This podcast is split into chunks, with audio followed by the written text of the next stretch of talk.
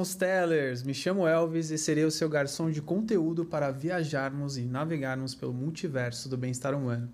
O episódio de hoje será sobre um tema muito interessante que todo nós, todos nós queremos entender mais, que é sobre sexologia e também terapia tântrica.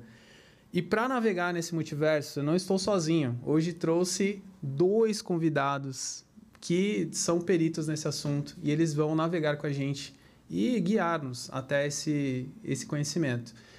Então, sem delongas, sem enrolação, vou começar apresentando hoje ela, que vem diretamente do Sul, aqui falar com a gente, Bárbara Alice, está aqui conosco. Oi! Elvis, muito obrigada pelo convite, muito grata poder participar do podcast. Infelizmente, né, não tive como estar aí presente, mas eu acho que independente disso vai ser uma troca muito legal, assim. Só pela conversa que a gente já teve há alguns dias, já dá para perceber que vai fluir hoje de uma forma bem, bem legal. Gratidão, Bárbara, por você participar aqui com a gente. Vai ter oportunidades aí para você vir aqui, tenho certeza disso. E... Ah, com certeza, com certeza. É isso. e também puxando o gancho aqui, vocês já viram quem está aqui, a nossa celebridade diretamente oh. de Recife, do Nordeste. Então a gente conectou é. o Sul com o Nordeste aqui. Christian, por favor. Super prazer estar aqui com vocês, aqui nesse podcast, que eu acho imprescindível, né? A divulgação desse conteúdo, falar sobre sexualidade humana, sobre saúde, bem-estar, espiritualidade, né? Meu nome é Christian Cunha, eu sou sexólogo, psicanalista, terapeuta corporal com abordagem haitiana e neotântrica e acupunturista especialista no tratamento das disfunções sexuais e no gerenciamento do estresse e da ansiedade. Gratidão, muito Valeu. bom. E, Bárbara, você quer falar um pouco também da, da área que você está atuando hoje? Que o claro. Christian se apresentou, eu queria que você se apresentasse também, por gentileza. Ah, claro. Uhum. Então, eu sou psicóloga de formação já há mais de 10 anos, eu me formei em 2011. Quando eu fazia a minha graduação, eu tive uma matéria relacionada à sexualidade, mas foi algo muito supérfluo e foi algo também que me despertou assim uma curiosidade. Só que naquela época, né, mais de 10 anos atrás, para você se especializar em alguma coisa, né, ter alguma especialização, alguma pós-graduação que seja na área, eu teria que sair daqui, né? Eu moro numa cidade pequena, então teria que ir para um grande centro. E na época eu não tinha condições para estar tá indo fazer, né, a pós-graduação e tal, e acabou que ficou de lado essa ideia, né, essa vontade. Uhum. Até que há dois anos atrás eu conheci o Tantra. Né? Então, quando eu conheci o Tantra, eu já tinha ouvido falar, né? Porque a gente ouve falar muita coisa e hoje em dia, com acesso fácil né, à internet, fica tudo muito mais fácil de você é, adquirir conhecimento. E eu, sempre digo, né, que a minha vida é outra depois do Tantra. Então, hoje eu sou psicóloga de formação, né, mas eu atuo como terapeuta tântrica e sexóloga.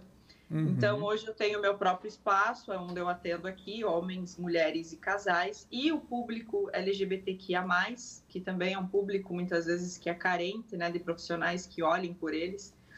Massa. Então, eu, é, eu, eu resolvi abraçar isso também, por já ter assumido a minha bissexualidade há muito tempo. Né? Uhum. Eu, eu sei como é difícil você, digamos assim, sair do armário né? Uhum. E não receber o devido acolhimento. Então, o meu espaço hoje também é para isso, para acolher essas pessoas. Então, eu ainda tenho muito que aprender, como na conversa que a gente teve ontem, eu falei para o Christian, né? Ele tem uma Sim. super formação, tem muitos anos de experiência. Então, para mim, estar tá aqui hoje, fazendo essa troca, participando desse podcast com o Christian, nossa, é uma honra, assim, né? Um profissional de tantos anos, com tanto conhecimento, eu já ontem, o pouco que a gente conversou, eu já vi que eu tenho muito a aprender com ele. Então, é, tô gatinhando ainda em algumas coisas, mas só o fato de ter sido convidada para participar desse podcast aqui já mostra que eu tô no caminho certo. Gratidão demais. Então, é, tô muito feliz, assim, de verdade. Muito bom. E... E, e, é, e realmente, né, como o Christian falou, é um assunto que, infelizmente, se tem um tabu muito grande, um preconceito, em relação ao Tantra, principalmente, um desconhecimento né, do que realmente é o Tantra. Então, poder ter esse espaço para a gente estar tá aqui falando abertamente sobre o assunto, é muito válido. E... Nossa, é, é, é, uma oportunidade incrível. Com certeza. E uma coisa que eu já quero aproveitar e puxar é que, assim, você falou sobre a questão do preconceito. E você está num, numa cidade ali que tem muito preconceito, né? É, acredito que os dois, né, de certo modo, né? Vocês estão em regiões do Brasil que tem um preconceito enraizado em, em certo modo. E é legal a gente trazer esse tipo de conteúdo para a gente abrir um pouco a mente das pessoas em relação ao que, que é a sexologia, o que, que é a terapia tântrica, porque as pessoas não entendem isso de certo modo. E eu quero ouvir de vocês é, como que vocês chegaram, a, acho que a Bárbara contou um pouco, né, a introdução, talvez o Christian possa contar também. Como que você chegou nessa área, Christian? O que, que te vai, levou? Isso vai depender muito do tempo aqui do podcast, né? porque é uma história muito longa, né? Muito Tranquilo, longa. Fique à vontade. Assim, mas eu tenho várias possibilidades de tentar explicar isso para vocês. Mas o que me chega agora, é eu, um aluno, uma criança, um adolescente de 14 anos, escutando de um amigo mais velho, de 18 anos, que ele, quando foi transar pela primeira vez com, com a namorada, ele teve uma ejaculação precoce. Ele simplesmente teve essa ejaculação. Ele veio me perguntar o que era aquilo. Uhum. Eu não uhum. tinha experiência com sexualidade, com absolutamente nada, mas do nada ele veio me perguntar. Isso sempre ficou na minha cabeça. O desejo por estudar né, a sexualidade sempre teve uma coisa, foi, sempre teve muito perto de mim. Uhum. Né? E outras situações também que chegaram a mim que me, me, me lançaram nesse, nesse lugar de observador do comportamento humano, né? da sexualidade humana. Hoje eu trabalho justamente com o tratamento das disfunções sexuais. Né? E muito dessas disfunções sexuais tem a ver com o teu estado de presença a tua percepção do momento presente, tem a ver com a ansiedade e tem a ver com o estresse. Né? Uhum. São, são, são duas situações emocionais que você não deve levar para a tua sexualidade. Então, isso pode ter sido, sim, e foi sim, um impulsionamento para os meus estudos, né, que eu inclusive estou levando para a academia também com mestrado, futuramente uhum. um doutorado, para tratar de educação sexual na realidade. As pessoas confundem sexo com sexualidade, educação sexual não existe praticamente. Né? Uhum. Né? Os homens entendem sexo como algo fálico e coitocêntrico, quando eu sempre digo nos meus cursos né, que o que a mulher mais precisa na realidade para obter um orgasmo é ter estar tá no momento presente e se sentir num porto seguro. Sexualidade é derretimento, uhum. é você estar num momento presente, nesse aqui e agora. Infelizmente, a cabecinha da gente, tico e teco, fica levando a gente o tempo todo para o passado, trazendo depressão, ou para o futuro, trazendo ansiedade. ansiedade. Isso gera uma produção hormonal na gente e um câmbio na frequência respiratória que evita que, que a pessoa tenha uma sexualidade plena. Né? E que causa as disfunções sexuais muitas vezes, né? Uhum. questão psicossomática, que a gente chama. Uhum. Mas foi esse foi talvez um gatilho né? para entender o porquê é, desse meu desejo de estudar a sexualidade humana. Curiosidade. Tipo, Curiosidade desde sempre, desde os 14 anos de idade. Uhum. E você também, Bárbara? Você sentiu a mesma é, coisa assim? Eu, agora, escutando o Christian, eu também estava assim, né, pensando um pouquinho e lembrando. Só que hum, eu, por ser mulher, se tem uma dificuldade muito grande. Tanto que, se for né, parar para analisar, que nem da, da, minha faculdade, da minha turma de faculdade de psicologia, tinha quase 40 alunos. Uma que fez especialização, mas ela acabou indo embora daqui, uhum. em sexologia, para trabalhar nessa área. Então, é, é uma área muito difícil né, principalmente para as mulheres. Hoje em dia já não mais tanto como antigamente, mas eu acho que todos os assuntos que sempre é, envolveram é, sexo, sexualidade, sempre me chamaram muito atenção. Eu sempre me senti um pouco fora da caixa em relação às outras meninas da minha escola ou né, as pessoas com quem eu convivia, porque eu tinha muitas dúvidas, eu já me sentia diferente em relação a minha sexualidade. Só que, assim como eu e vocês, a grande maioria das pessoas, se não todas, aprendem sobre prazer, sobre sexo, sobre sexualidade, sobre qualquer outro assunto que envolve isso. Com a vida, Ninguém Sim. nos ensina a como nos relacionar com o outro, a como a gente deve se relacionar com a gente mesmo, com o nosso corpo, conhecer.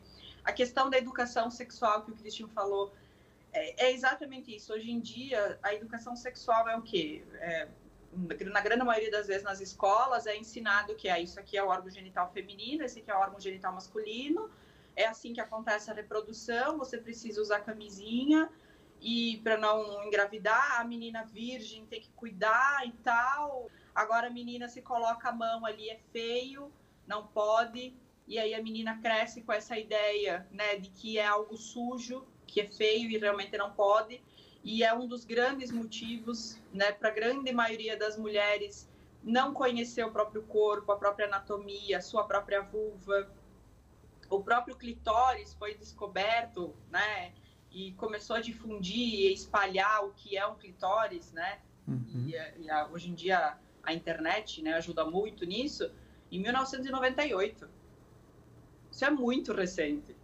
Uhum. Né? Então, assim, eu até estava assistindo um documentário há um tempinho atrás que falava sobre isso. É, tudo que envolve sexo, sexualidade, prazer, por mais que a gente já tenha avançado muito, ainda se tem um preconceito e um tabu muito grande. E principalmente as mulheres são as que mais sofrem, né? Porque o homem muitas vezes ele já nasce com uma liberdade sexual que nós mulheres precisamos conquistar. Muito Porque massa. é aquela é, é aquela velha história, né? Ah, o, o, cara que fica com muitas mulheres, ele é o quê? A mulher que fica com muitos homens é o quê? Então, é. ali já começa, né?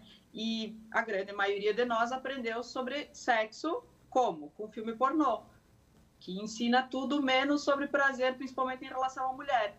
E o que, que é o filme pornô, se não um, um, um ato que o foco é o órgão genital e a penetração? Aí Sim. o Tantra vem justamente para desconstruir tudo isso, né? Para mostrar que o seu prazer pode ir muito além do seu órgão genital, de que sexo não é só penetração, de que a mulher ela sente prazer de uma forma totalmente diferente, de que o que realmente estimula e dá tesão na pessoa, né? Isso ainda mais para a mulher é o afeto. Eu sempre digo que o que alimenta o tesão numa relação é o afeto, é a atenção, é o carinho, é, é é atenção plena. Então, eu acho que tudo isso que eu, quando eu fui crescendo e fui aprendendo, tudo isso de alguma forma ficou guardado em mim. E como eu, eu já falei, né, não acredito em coincidências, eu acho que tudo acontece por um motivo. Então, muita coisa do que eu aprendi, que aconteceu na minha vida, me trouxeram para o que eu estou fazendo hoje e para eu estar tá aqui, né, uhum. né, falando sobre isso abertamente. Muito Mesmo massa. muitas vezes é, como você mesmo falou, né, Alves? Eu moro numa cidade pequena. A minha cidade aqui tem, não chega a 15 mil habitantes. Né? Então, assim, é difícil, né? Aqui no sul, principalmente, a gente tem uma colonização alemã, italiana muito forte, que é uma criação mais rígida, mais pesada Tradicional mesmo. ali, né? É, a questão do catolicismo, então tudo isso pesa, sabe? Então, poder estar tá aqui hoje com o Christian, com você, falando sobre isso e desconstruindo algumas ideias que as pessoas têm em relação a prazer e a sexualidade e ao tantra é, é, maravilhoso. Muito massa. E assim, ó, eu vou até puxar um gancho muito interessante que a gente estava comentando quando a gente chegou, né? Quando eu cheguei ali, eu estava batendo um papo com o Christian sobre a criação, né? Porque eu acredito que você está falando de um ponto aí, Bárbara, que é a criação que vai gerando, é, vai oprimindo né, a criança e ela vai, de certo modo, tentando entender isso com o mundo, com a vida, não é, com inputs de conhecimento. Né? Então, Christian, eu queria que você compartilhasse até o que você estava conversando comigo sobre a sua visão em relação é, à formação e criação da criança. Como, como isso importa e impacta né, a criação? Eu vou aproveitar e pegar a fala né, da Bárbara, falou muito bem, mas ela viu a coisa de uma perspectiva da mulher, né? Quando a uhum. mulher diz assim, ah, o homem ele tem liberdade sexual. Será que o homem tem liberdade sexual? Uhum. Mesmo? Será que o homem sabe o que é sexo? Porque me ensinaram que era só colocar o caminhãozinho para dentro da garagem, mais nada. Essa sensorialidade sexual, essa verdade da sexualidade do homem existe. Me ensinaram que eu tinha que pegar todo mundo. Quando eu, disse pela primeira vez não para uma menina, ela perguntou se eu era homoafetivo. porque eu disse não para ela. E é também libertador poder dizer não para uma mulher. Ou seja, o fato é, não é, Bárbara? Sexualizaram a vida da criança, do menino. Sim. Sexualizaram completamente. Tudo é sexualizado. Sim. Eu, aos 12 anos de idade, quando eu descia do meu prédio, tinha uma banca de revista na, na frente, só tinha mulher pelada só mulher pelada. Falavam uhum. sobre sexo, eu não entendia nada, mas eu tinha que me fazer de entendido ali para uhum. mostrar também que eu entendia que tal, mas eu não, não, não vivenciava, não vivia aquilo. Uhum. Então, tentaram me dar uma educação fálica, coitocêntrica, nada sensorial, nada de, que, que me instigasse a ter a percepção do que a minha parceira realmente está querendo. Então, o fato é que, ao mesmo tempo que castraram o desenvolvimento da sexualidade da mulher, tira a mão daí, menina, que é feio, porque você está assim, se tocando. E, na realidade, uma criança de 5, 4, 3 anos de idade, 6 anos, ela está se tocando sim, ela está reconhecendo o que é sagrado, que é o corpo dela. Ela está uhum. desenvolvendo a potencialidade sensorial quando ela começa a se tocar. E a mulher é logo absolutamente castrada, porque isso é feio. Uhum. Então eu sempre digo, assim, em relação às Marias, né? aos arquétipos né? da Virgem Maria, que é aquela aquele tipo de pessoa, de mulher que papai, vovó, vovô, titia quer que a menina seja, né? em detrimento do que existe dentro dela, nessa sexualidade, que é a Maria Madalena, tá certo? Que é essa coisa mais liber, libertária, né, uhum. e tal, mas tudo que é expansivo é coisa de prostituta. Uhum. Então a mulher ela aprende desde cedo a se travar, a se prender na sua potência orgástica, né? Uhum. E o orgasmo é nada mais nada menos do que um espasmo neuromuscular. E a gente aprende no tantra, nas três chaves do tantra, que a gente deve ter uma respiração fluida. Uhum. Ah, um, deixar o movimento do corpo te levar ao prazer e liberar o som. Ah, tudo que é castrado dentro uhum. dessa educação dogmática, né? É, coitocêntrica, falocêntrica, que definitivamente, né, voltando ao que eu falei anteriormente, vai castrar a, a, a infância do homem, né? Uhum. Não, não, podia brincar. Eu achava que era feio brincar de, de, bonequinho, disso, aquilo, outro, porque um tio meu queria que eu fosse aos 12 anos para um, um puteiro. Uhum. Aí meu pai falou: não, quando chegar a idade dele, ele vai. Eu não sabia o que era aquilo. E eu queria ir, olha que inocência, eu queria ir achando que ia ser uma coisa divertida, mas eu não sabia que eu tinha que tirar a roupa e transar com a mulher. Uhum. Então, quantos homens passam ou passaram por isso, e hoje isso existe, até hoje em dia existe, e depois eles têm algumas questões psicossomáticas que vão interferir na sexualidade deles. E quantas mulheres que tiveram, sim, o seu desenvolvimento da sua sexualidade castrada e hoje não, não reconhecem o seu corpo não reconhecem a sua genital, não uhum. têm autonomia para sentir e expressar esse prazer. Uhum. É porque mulher que grita, mulher que se expande, isso é coisa de puta, não pode. Uhum. Isso até hoje, gente, existe. Então, eu, como Sim. sexólogo, né, como especialista no tratamento das disfunções sexuais, né, eu trato muito disso e quebrando esse paradigma, dizendo para as mulheres: você pode se expressar. Sexualidade é expressão.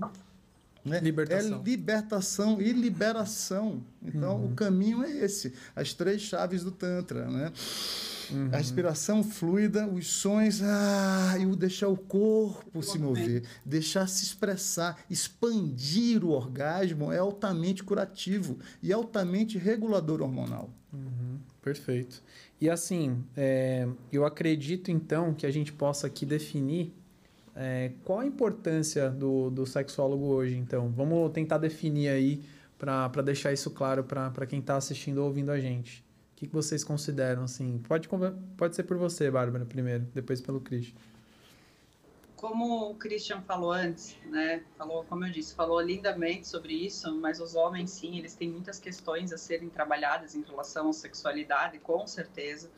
Principalmente a forma como eles aprenderam sobre sexo é, eu sempre digo na minha página, eu estou sempre batendo nessa tecla, né, de que eu sempre estou lá postando conteúdo e falando de que o meu objetivo é levar cada vez mais conhecimento para as pessoas em relação à sexualidade e a, e a, forma como as pessoas fazem sexo, né? As pessoas, a grande maioria das pessoas não sabe o potencial orgástico que existe dentro do corpo delas, em primeiro lugar, né? E que o prazer pode ir muito além do órgão genital. Isso tanto para homens quanto para mulheres. Mas eu acho que o, o, nosso trabalho como sexólogo vai muito além de só questões relacionadas à sexualidade. Então, hoje eu vejo que com o meu trabalho eu ajudo várias pessoas de várias formas, né? Porque muito do que a gente aprendeu sobre como se relacionar com o outro, a gente aprendeu na infância. Então, a forma como você viu o seu relacionamento, muitas vezes o seu pai, da sua mãe, das pessoas próximas a você, é a forma com que você se relaciona com o seu parceiro, com a sua parceira.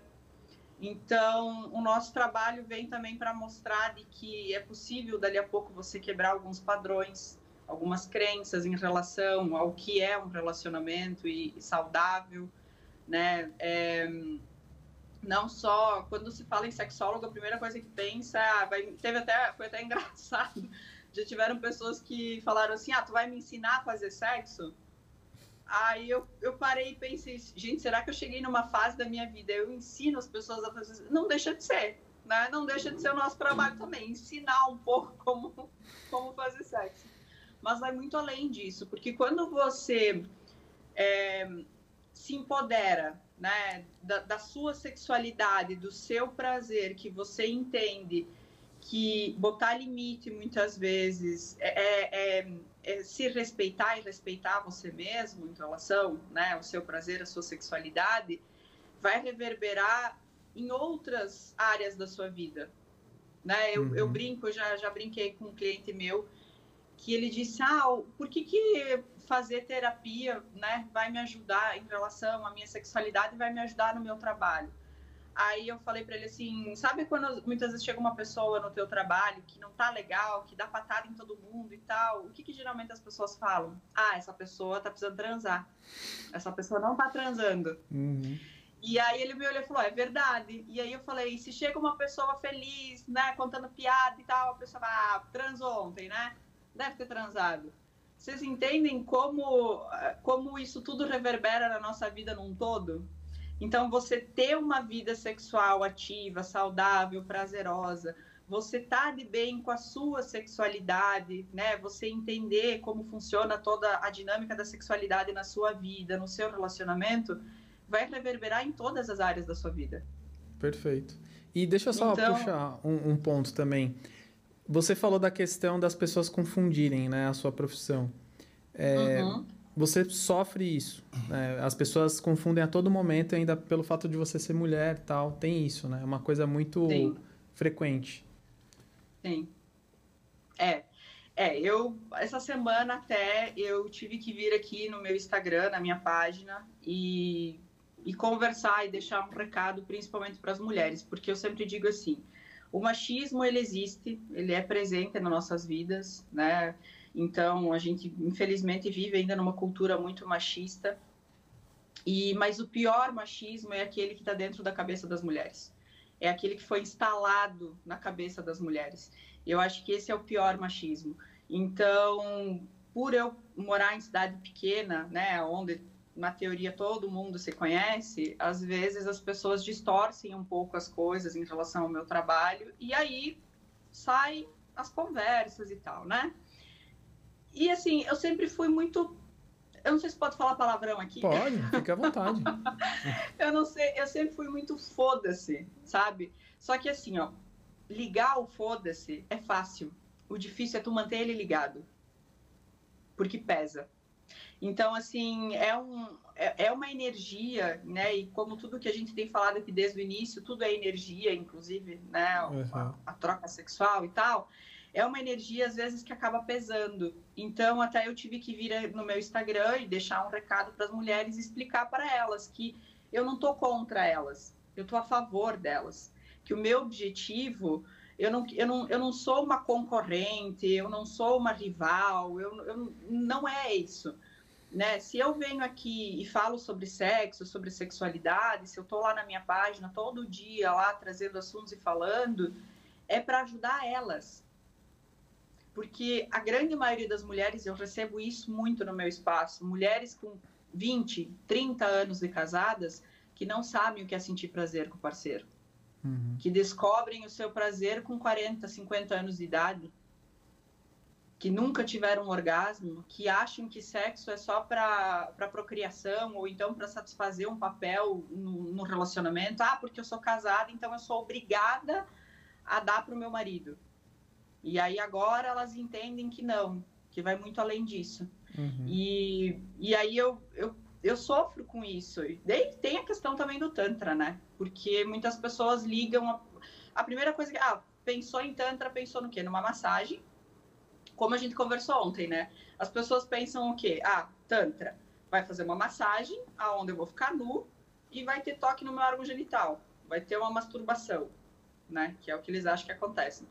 Eles não, as pessoas não têm noção de que o Tantra, na verdade, vai muito além disso, que é uma filosofia, que o, o foco não é o órgão genital, que tem pilares a serem trabalhados, técnicas e tudo mais, isso tanto com homens quanto com mulheres me perguntam se eu vou ficar nua na massagem, sabe? Então, assim, é, é algumas coisas que teve uma época que isso até me incomodava muito, mas hoje em dia eu já consigo levar de uma forma muito mais natural, né? Eu até uhum. brinco, às vezes, teve um, um, cara um dia que ele disse assim, ah, é, mas tu fica de lingerie? Aí eu falei, sim, eu fico. Ele falou, sério? Eu posso escolher a cor?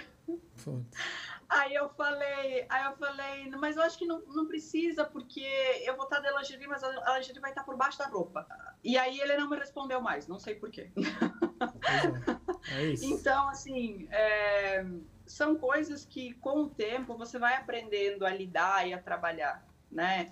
Eu não sei como é que é para o Christian essa questão, né, do, do assédio ou o quê, mas assim, com outras mulheres que trabalham com isso também, eu já, já entrei em contato para conversar, porque realmente a gente fica na dúvida, né? Como é uma coisa nova para mim também, eu sempre ficava na dúvida, né? Mas peraí, mas será? E aí, até que eu descobri, né, que tem realmente pessoas que usam o Tantra para mascarar outras coisas. E aí, como eu, eu falei, né, literalmente fode com o meu trabalho. Uhum. Você quer complementar, Cristian, essa parte também? Como eu falei anteriormente, né? Sexualizam tudo, absolutamente tudo. Tudo é sexualizado. Até uhum. dentista, uma mulher dentista bonita, ela pode ser abordada. Imagina uhum. uma mulher massoterapeuta. Os caras acham que na própria massagem, na massoterapia, né, uhum. que vai haver alguma coisa. Porque as informações são obtidas muitas vezes através de sites e conteúdos que não são verdadeiros. Não é?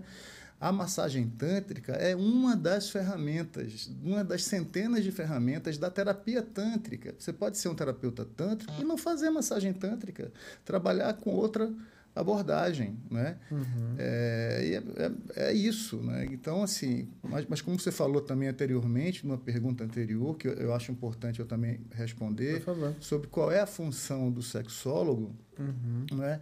Segundo a Organização Mundial de Saúde, Sexualidade tem a ver com qualidade de vida, com bem-estar e espiritualidade. Espiritualidade no sentido de desenvolvimento pessoal. Né? Uhum. Isso é fundamental. E o entendimento do que é sexualidade também deve ser bem colocado. A sexualidade é uma das formas de energia uma das formas de energia, ou seja, existe só uma energia, mas você pode criar nessa alquimia, né, transformar essa energia na energia sexual. Por exemplo, até a raiva ela é uma energia que pode te impulsionar a sair daquele lugar de estagnação. Às vezes a gente precisa de raiva para sair de um lugar para o outro. Uhum. Né? E essa energia sexual é a energia da criatividade, a energia da prosperidade. Essa energia é com que o Tantra, a terapêutica Tantra, vai dialogar e vai levar para o outro através de, de uma terapia, de, um próprio, de uma reeducação sexual. Então, a função do terapeuta ou do sexólogo é reeducar esse indivíduo, reeducar essa pessoa, podendo sim ele usar algumas ferramentas terapêuticas em processos terapêuticos. Eu sou acupunturista, eu uso também acupuntura. Eu trabalho com alquimia interna taoísta. Através da acupuntura, eu me considero especialista no tratamento das disfunções sexuais da mulher. Dispareunia, vaginismo, ou seja, dores na penetração, anorgasmia, que é a falta da obtenção de orgasmo. Por exemplo, a massagem tântrica é extraordinária para isso. Uhum. Né? Mas existem outras ferramentas do Tantra para isso também. Mas voltando de novo, né, o que a Bárbara falou em relação a esse preconceito, esse preconceito está em tudo. Num, num, num, país sexualizado, sexista, né, onde sexualizaram né, a vida uhum. do menino, né, impediram o desenvolvimento da sexualidade da mulher, isso a gente vê em todo qualquer lugar. Uhum. Né? Então, isso a gente vai ter que, que combater ou conviver com isso enquanto terapeuta durante muito tempo. Né? Quais fontes, Christian, aproveitando assim, quais fontes a gente pode buscar que são fontes de conscientização para dar um caminho diferente? Vamos dizer assim, um caminho mais de conhecimento e não tanto de é, pejorativo ou de rótulos, assim.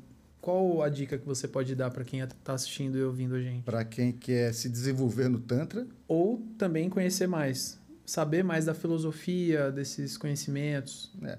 Na, na, na, nesse mundo que a gente vive hoje, né, assim, ou seja, desde os anos 60, uhum. quem começou a introduzir o Tantra, o Neotantra, foi o Osho, né, que é um filósofo, etc., é, controverso e tudo mais, porque a gente tem uma visão do guru né, que precisa se desenvolver. Tá? Uhum. O guru, para mim, é uma pessoa como qualquer outra, que comete erros, tem seus acertos e tudo mais. Infelizmente, a gente sempre está precisando, muita gente precisa de um guru, né? ou precisa de um ser iluminado para seguir. O ser iluminado sou eu, é você, uhum. a Bárbara, quem está assistindo aqui. Então, essa siga o seu caminho, siga o caminho do coração. Ninguém precisa de guru para absolutamente nada, mas a gente pode se embeber em muitas fontes.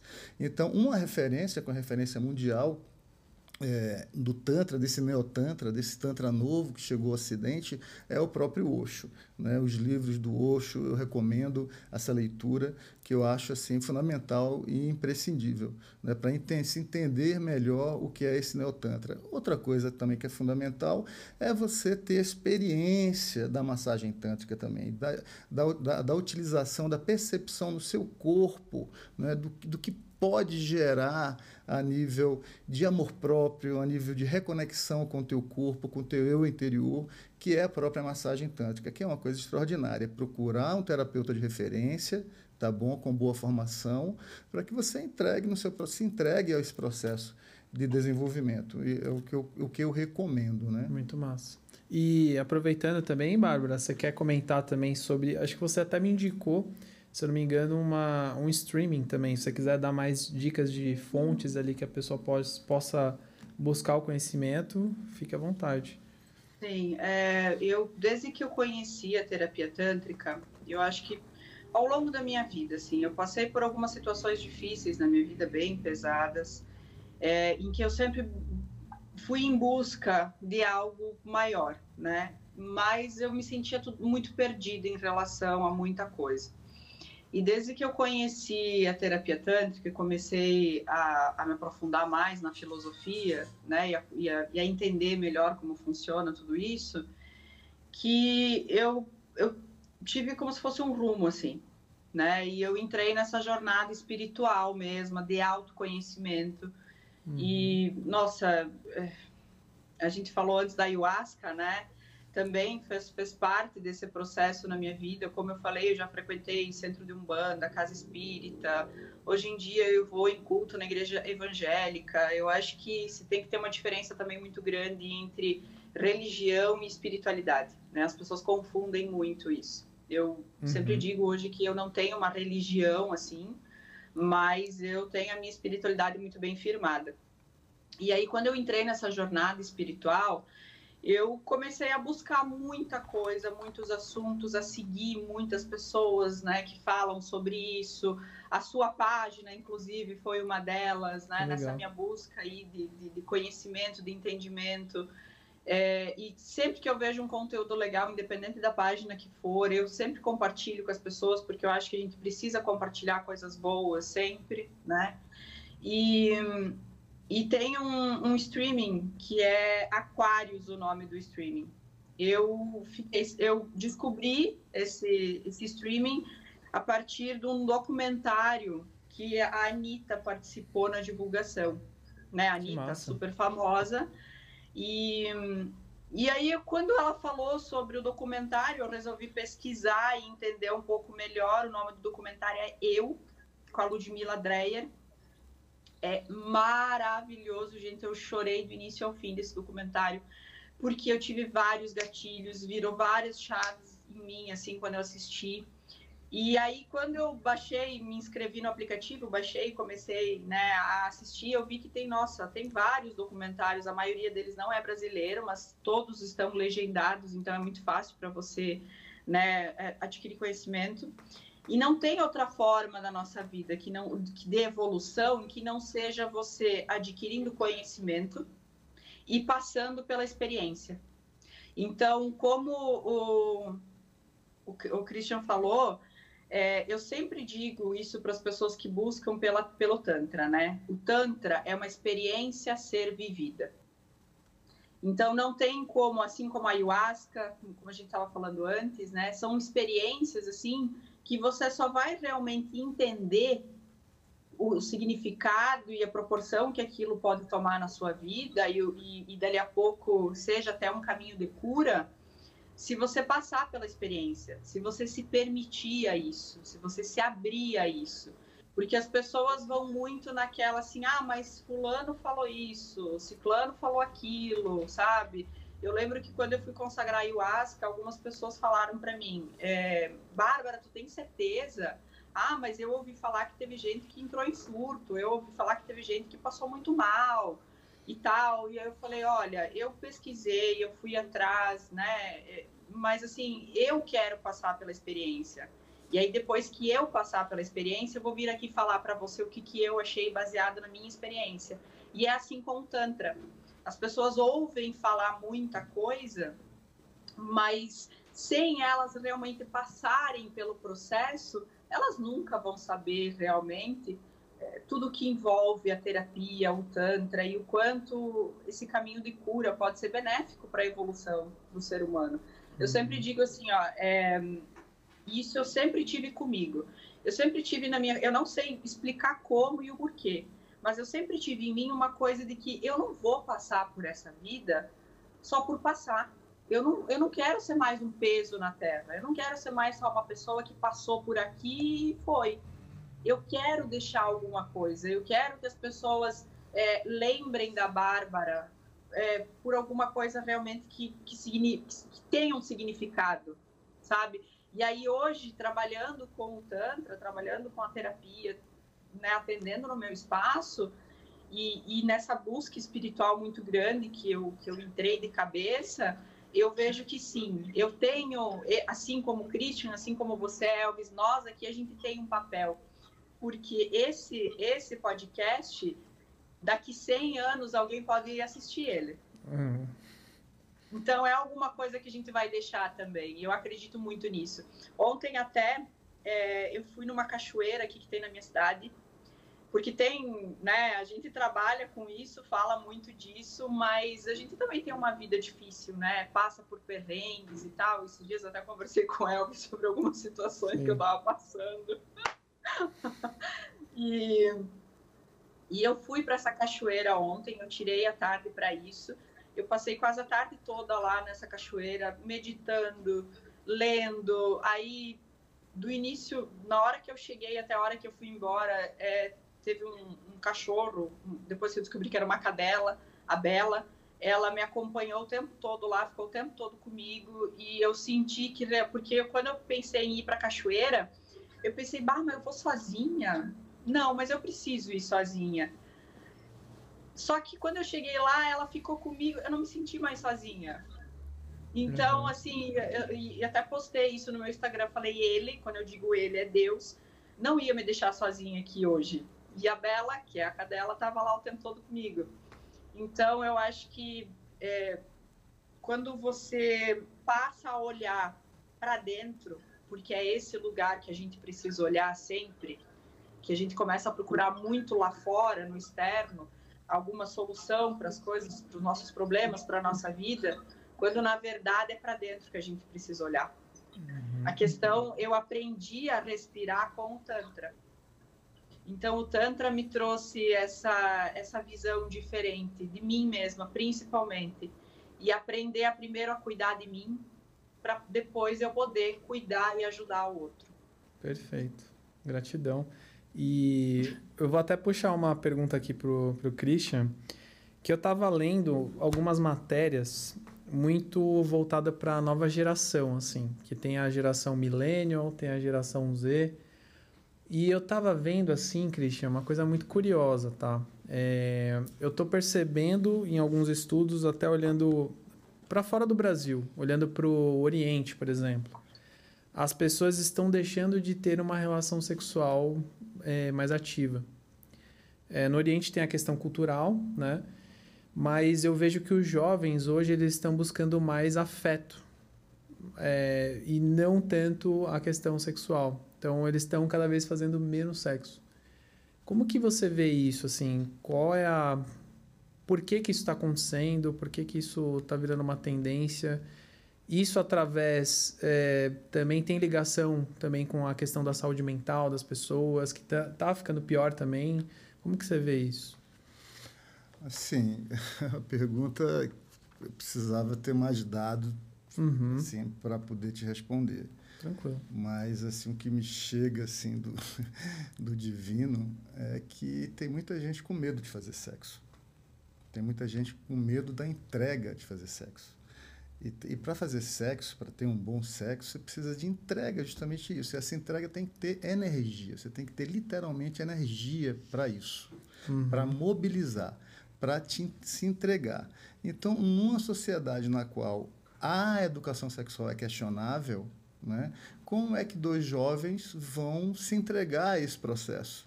Uhum. A, a, sexualidade cura. Sexo é uma coisa boa, muito boa e cura. Sexo regula é, os hormônios. O orgasmo regula esses hormônios. Mas se você tem medo de se entregar, obviamente vai chegar nesse dado que você me trouxe aí, né? onde os jovens pre é, preferem, às vezes, se comunicar com a inteligência artificial, ter uma, um diálogo e um, até uma amizade com a inteligência artificial, do que se envolver com outra pessoa da mesma idade. Né? Mas, assim, fica essa lacuna tem aquele filme, se você me permite, tem aquele filme chamado Her, né? Que é do Joaquim Fênix. Ele uhum. fala com uma, com uma espécie de Siri ali no celular uhum. e ele cria um relacionamento. Então a tendência é acontecer isso. Tem pessoas que se relacionam com bonecos, com bonecas, né? Então, não sei se isso é fetiche, como você me trouxe, ou se é uhum. é um déficit cognitivo, algum problema é, da nível psicológico e tal, é, tem que se analisar isso, né? porque a, a, sociedade ela vai mudando de tempos em tempos. Então, o que antigamente poderia ser classificado como um problema qualquer, hoje em dia é muito bem aceito. Então, depende muito da perspectiva na qual, da qual você está analisando uhum. essa informação. Você entende? Né? Mas, é, como eu falei anteriormente, a sexualidade é, é entrega, é, é, é contato, é pele. A uhum. sexualidade uhum. é muito pele, né? E o que a Bárbara falou em relação ao passeio dela na, na cachoeira, e ela, onde ela fala de, de solidão, né? Tem uma diferença muito grande entre solidão e solitude. Solidão e solitude. Né? Verdade. Você pode encontrar a sua solitude que está dentro de você. Né? Uhum. Né? Só você e a natureza. Na realidade, ela fez isso, ela fez é, é, essa, essa, esse trabalho de encontro com ela mesma no ambiente só, numa cachoeira, ela precisa disso. Existe um déficit na humanidade de natureza. As pessoas Demais. precisam e muito estar mais próximos à natureza.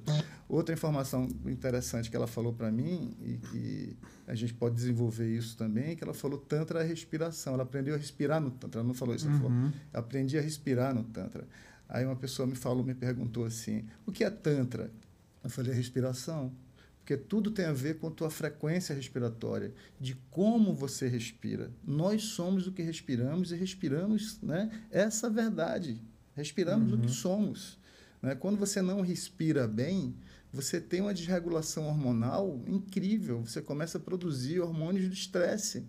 Quando você respira na ramificação superior do sistema nervoso, no peito, aquela respiração curta, você está produzindo mais cortisol e adrenalina, que são hormônios do estresse. Então, quem é você na sexualidade? Essa é a pergunta. Quem é você? Quem é a pessoa que você leva para um encontro, para a sexualidade? É uma pessoa tensa, que respira curta, ou é essa pessoa que se entrega de forma relaxada, porque é no relaxamento que a gente tem mais contato com a sensorialidade do corpo e da pele. E a pele é o maior órgão, é o grande órgão sexual do corpo, é o ponto G do corpo. Né?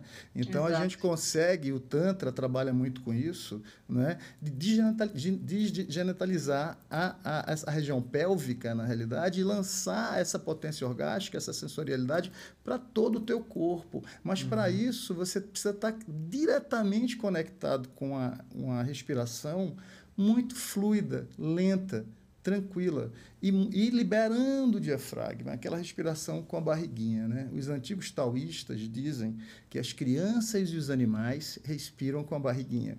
E é justamente isso. Uma pessoa tensa tem uma respiração curta e uma respiração, como falei anteriormente, na ramificação superior do sistema nervoso, produzindo mais cortisol e adrenalina. É como se tivesse um leão correndo atrás da gente.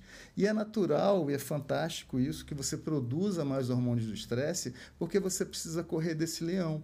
E quando você corre do leão produzindo mais cortisol e adrenalina, você perde a conexão, a sensorialidade com o corpo, porque você vai passar por um arbusto cheio de espinho e você não vai sentir nada, porque você sabe que a mordida do leão é mais forte do que a uhum. picada, a pontada do espinho. Então, é óbvio que você precisa produzir mais cortisol e adrenalina, que são os hormônios do estresse. Uhum. Mas, espera aí, gente, o pessoal fica produzindo isso o tempo todo e não existe leão nenhum correndo atrás da gente. Uhum. Então, a correção dessa respiração, lançar o ar para baixo e ter essa respiração lenta e fluida, vai corrigindo essa produção hormonal, vai diminuindo a produção de cortisol e adrenalina na ramificação superior do sistema nervoso e liberando mais ocitocina, dopamina, e principalmente serotonina. Uhum. Serotonina é um neurohormônio que 80%, sabe-se hoje, é produzido no trato digestório. Mas espera aí, como é que você vai produzir serotonina no trato digestório respirando aqui em cima? Então, quando a gente libera o diafragma, a gente massageia o trato digestório e produz uma, é, a quantidade que a gente necessita de serotonina para produzir em seguida outros hormônios e neurohormônios, inclusive os hormônios do sono, que são muito importantes para que a gente tenha realmente uma vida saudável e mantenha o nosso equilíbrio energético.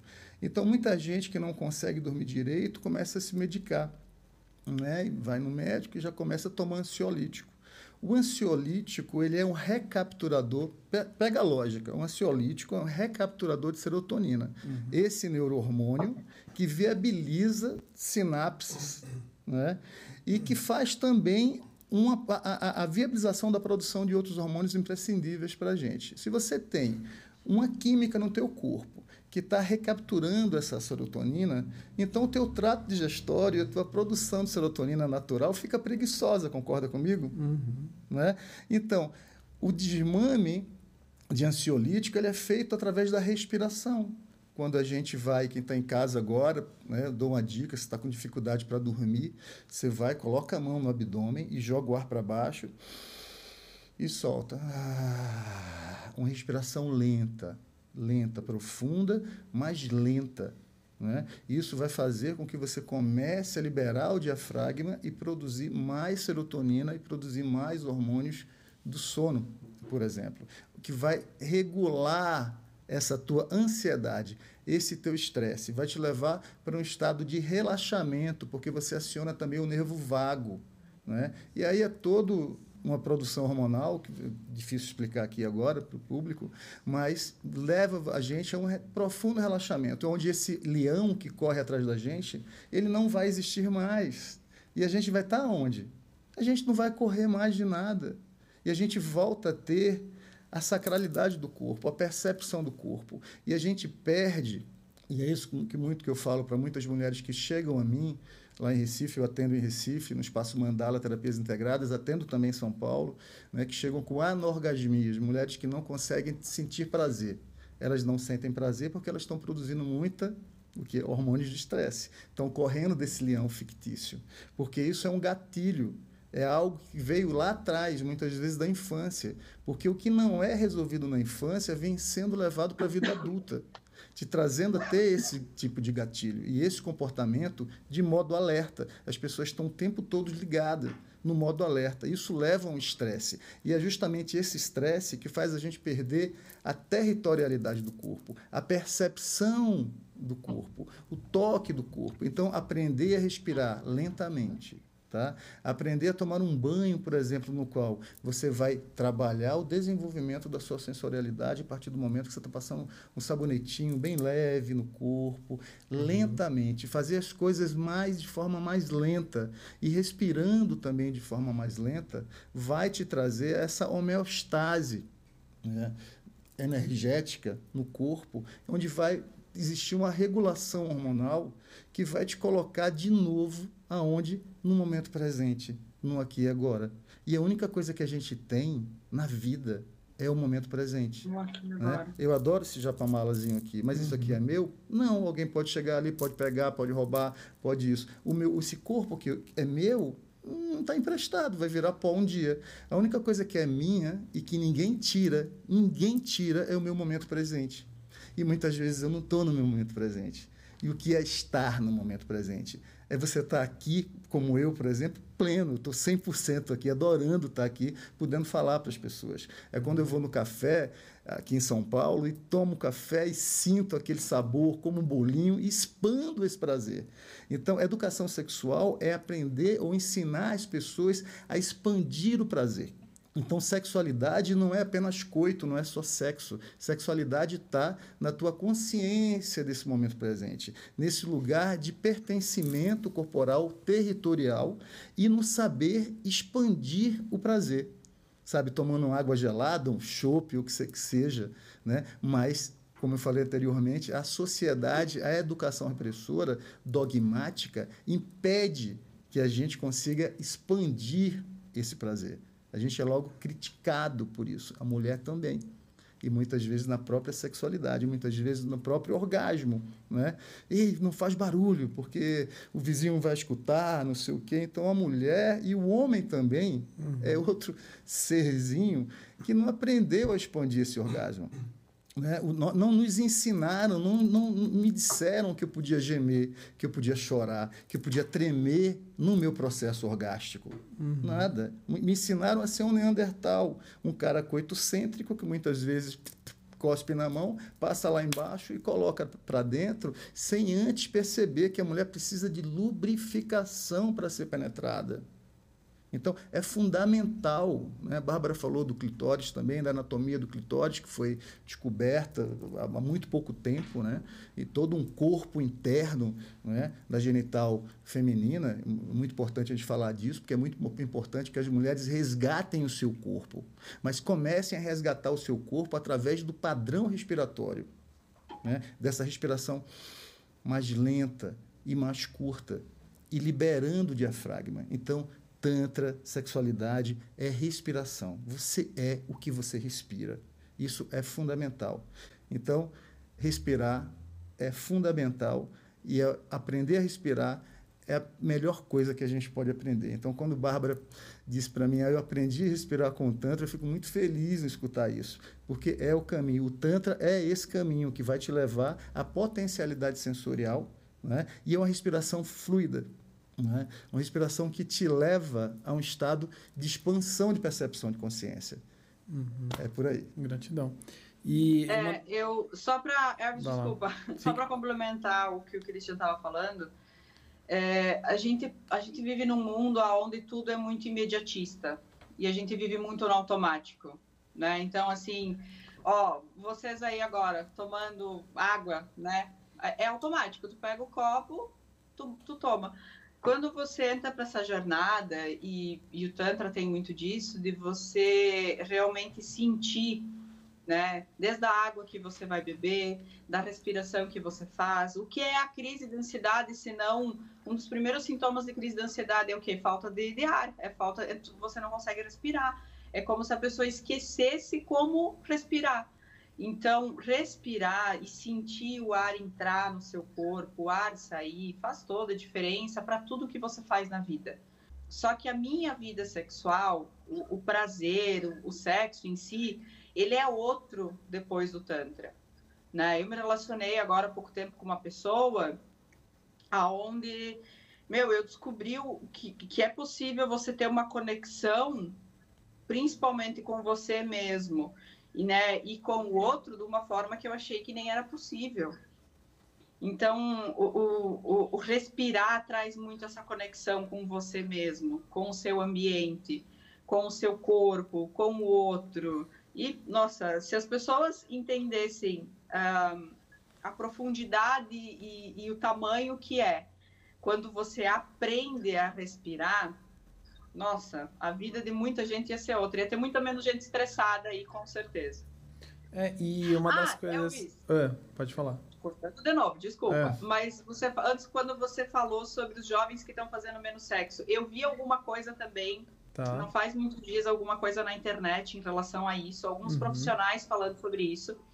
E eu vi uma profissional, é, é, ela trabalha com neurociência, se eu não me engano, eu não vou lembrar o nome dela agora. Tá. Mas ela falou que, que os jovens eles estão muito ligados a isso aqui, né? Exatamente. É tudo muito artificial. Então, o número de pessoas que namoram, que tem um namoro à distância, é tá cada vez maior. Então, pessoas que namoram à distância não fazem sexo, né? Fazem sexo virtual, mas não é aquela troca. Não, não. Eu, eu assim, eu particularmente, eu, Bárbara, tá? Eu, eu sou muito do toque, da pele, do olhar, do, do, do sentir, do cheirar, sabe? Do suor. Eu gosto disso. Mas tem pessoas que têm relacionamentos à distância, virtuais e tá tudo bem, tem um, tem um relacionamento até às vezes saudável, né? Uhum. Só que eu acho que falta alguma coisa. Eu acho que o ser humano hoje em dia, justamente por essa questão virtual, ele meio que, que deixou de lado. E aí tem outro problema também, que o Christian também pode falar até melhor sobre isso, talvez, que é o vício em pornografia. Onde as pessoas estão se viciando na pornografia e buscando por uma é, por um prazer momentâneo rápido. Uhum. E aí isso acaba até gerando problemas no relacionamento da pessoa. Então, assim, se a gente for começar a entrar em todos esses assuntos, nós vamos passar a tarde aqui hoje. É. Não, assim, é só, é só um ponto que eu acho que é muito importante a gente falar, assim, da atualidade, né? E as tendências uhum. que vão uhum. acontecer daqui para frente, Sim. assim. Então, por que, que eu perguntei isso? Porque primeiro, acho que você, vocês complementaram com a questão do, do onipresente ali, de você estar tá, é, presente consigo mesmo, tal. Então, muitas pessoas estão se libertando é, de estar com uma dependência emocional porque elas estão buscando em si e se conhecendo, né? vendo que elas são um universo dentro de si. E a gente até falou em alguns outros episódios aqui no podcast do Constellers, a gente falou sobre relacionamentos, falamos sobre espiritualidade, é, falamos sobre diversos temas que as pessoas estão buscando mais hoje. Então elas estão querendo se conhecer, a gente falou muito sobre autoconhecimento. Então acredito que isso está gerando uma nova geração que ela está falando assim, cara, eu quero me conhecer primeiro. Eu não posso sair conhecendo outra pessoa sem me conhecer. E esse é um Exato. ponto. Mas esse outro ponto que, que a Bárbara colocou é muito massa porque a gente começa a entender que também tem coisas externas que estão afetando também as relações, os relacionamentos e também a vida sexual das pessoas, que afeta também a saúde mental, como você falou, Christian, você falou que pensar no passado gera depressão e no futuro ansiedade. Exatamente isso que está acontecendo. E a entrada das telas, ela está causando é, relacionamentos muito mais vazios, né? Então você fica muito mais na comparação e também gerando a dependência de estímulos, estímulos sexuais através de pornografia. Vocês podem pegar um exemplo aí, vocês podem até dar uma olhada depois em números de crescimento do, do OnlyFans. O OnlyFans é uma das maiores empresas do mundo hoje. E é uma empresa que tem. Eu não lembro do, de todos os números de cabeça, mas tem muitos, é, muitos profissionais ali trabalhando diretamente com criação de conteúdo sexual. Porque a demanda está aumentando de consumo das pessoas. Então, o que, que acontece? Né? Você tem, por um lado, pessoas se autoconhecendo, que estão buscando estar presente, mas você também tem pessoas que estão totalmente dependentes de um consumo é, visual ou eletrônico, digital, e acaba se anulando. Então, a gente tem uma questão aí também que o que vocês estão falando se conecta muito com isso. A saúde mental é muito importante para você também ter é, um estado de presença, de estar ali presente no momento. E a saúde mental, ela também está ocasionando as pessoas se anularem e também anular uma relação sexual, uma vida sexual ativa e, e boa, prazerosa consigo mesmo e também com os outros. Então é muito curioso o que está acontecendo com os jovens hoje. Eles estão ficando muito é, complexados com isso e está piorando e se degradando. A saída é justamente você se autoconhecer, buscar a respiração, buscar a onipresença, estar presente é, buscar se conhecer, o autoconhecimento. Então, esse é o caminho né, que as pessoas têm que buscar e depender menos, cada vez menos, da, das telas. Como você citou, você falou ali da, da natureza. Somos, uns, somos seres totalmente dependentes do, do espaço da natureza. Quando você anda descalço ali na, na terra, você sente aquilo ali, você fala, cara, estou presente nesse momento.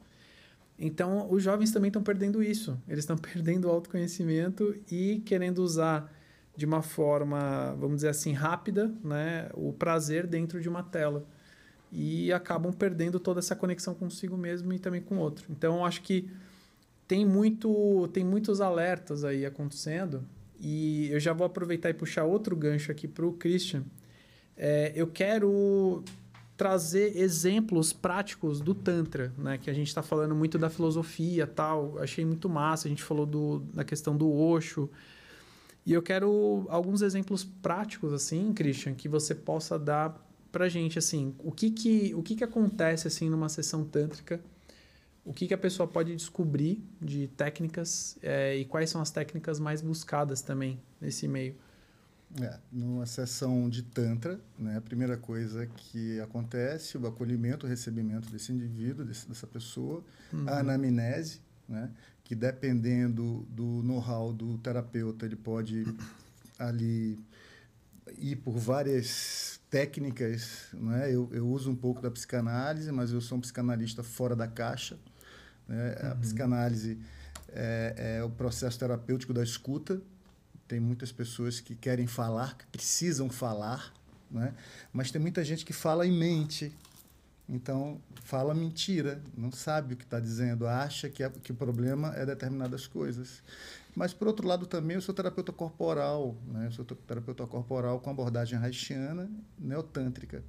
E sou acupunturista e trabalho muito com essa gestão né? Do estresse e da ansiedade. E é lendo a frequência respiratória da pessoa, se eu sei se ela está mentindo, se ela não está, se o problema dela é ansiedade, se é estresse, se é medo. Então, também através da medicina tradicional chinesa, eu faço essa anamnese, essa consulta. É uma, uma pergunta, você começa perguntando. Né? Eu lanço uma pergunta e espero a pessoa falar, mas às vezes eu encho o saco Entendeu? Você estressa a pergunta. Não, eu me encho como terapeuta, eu encho o saco de escutar tanta mentira. Entendi. Então daí eu entro e falo, eu sou terapeuta fora da caixa, né? Não estou preso a nenhum conselho, uhum. tá? Então eu simplesmente começo a falar e começo a traduzir a frequência respiratória dessa pessoa. E vou por um caminho e ela vai, não, é, é, é isso que está acontecendo comigo. Aí ela se entrega no processo e confessa que é determinadas coisas. E eu faço com que ela veja também determinadas situações da vida dela, até mesmo a própria educação, coisas que têm muito a ver, às vezes, com ética, com moral. Sentimento sabe? de culpa. Sentimento de culpa ou de uhum. culpabilizar uhum. o outro. Com questões comportamentais do indivíduo que a pessoa precisa mudar para entrar no caminho do desenvolvimento para ser feliz, para sair daquele, daquele déficit energético que vai levar, sabe, a um déficit outros déficits que podem gerar uma doença. Você uhum. entende? Então, assim, é muito importante que as pessoas percebam que dentro do processo terapêutico você tem que se reeducar, muitas vezes moralmente, é, a nível ético também. Como você trata as outras pessoas? Uhum. Quem é você nos relacionamentos? Que lixo tóxico você levou no relacionamento? A pessoa pode dizer: ah, meu casamento está uma porcaria, porque a minha mulher faz isso, isso, aquilo outro. Mas espera aí, mas quem é você nesse ambiente? O que é que você herdou dos seus pais? O que é que lixo tóxico de outros relacionamentos você levou também para esse relacionamento atual? Por exemplo, se um homem vê o pai batendo na mãe, ele provavelmente, eu não estou generalizando, obviamente, ele vai achar que tudo bem ser agressivo com a mulher. Se a mulher viu a mãe apanhando do pai, ela vai achar que é natural que o marido seja agressivo com ela, porque tem essa ligação, essa informação, essa educação permissiva a determinados comportamentos uhum. né, que não são nada educativos ou, ou saudáveis no relacionamento. Então a gente tem que se observar muito. o processo é da observação, essa observação interna quem é você no, nos relacionamentos. Né? Uhum. Então, eu vejo muito isso, dialogo muito com, com os indivíduos, com, com, os pacientes em relação a isso, mas a minha abordagem, ela é uma abordagem neotântrica também, mas é uma abordagem muito ligada à medicina tradicional chinesa. Né? onde eu trabalho as emoções, a ruminância das emoções que ficam dentro da pessoa, através, como é que a gente percebe isso? Não só através da respiração, mas de uma leitura de pulso, hum. né? Também. Então, tem várias situações que a gente pode ir, ir, trilhar pelo caminho dos cinco elementos na medicina tradicional chinesa. O assunto não é bem esse, né? As pessoas, para entender um pouco, caso eu venha abordar a medicina tradicional chinesa, eu teria que, ter, eu teria que fazer primeiro aqui uma base uhum. né, da teoria base da medicina tradicional chinesa para que as pessoas entendessem. É o taoísmo também? Também taoísmo. Uhum. E eu trabalho com o Tantra taoísta, que, tá, que tem essa vertente na medicina tradicional chinesa, tá certo? Por exemplo, um exemplo rápido, né? Nós temos no nosso corpo vários microsistemas reflexos. A orelha é um microsistema reflexo. Todo o teu corpo está é tá desenhado lá. Ah. A gente vê muita gente, pessoas com adesivozinho, uma semente na orelha, né? Que foi, foi, uhum, foi né? terapia a auric, auriculoacupuntura, que é uma coisa maravilhosa. Então, todo o teu corpo está desenhado aqui na tua orelha. Também aqui no crânio, nas mãos, nos pés, reflexologia podal né? no abdômen também né? e na genital. Vê que doido. Então, quando uma mulher, por exemplo, ela chega é, com a queixa, e eu trabalho muito no Tantra com o tratamento das disfunções sexuais, ela diz assim: Eu tenho uma candidíase de repetição. E eu até pergunto se ela tem uma candidíase de repetição quando eu observo o padrão respiratório dela, se é um padrão de medo. Uhum. A candidíase de repetição está ligado ao medo. E o medo está ligado aos rins. Mas o que é que tem a ver que esse cara careca está falando coisa doida, danada e tudo mais? Os chineses, os observadores, né? esse pessoal que trouxe essa alquimia, né? taoísta, o taoísmo Milenar, e a né? medicina tradicional chinesa, que foi feita através da observação da natureza e das pessoas também, perceberam que, obviamente, nós somos seres celulares. E todos os nossos órgãos são colônias de células.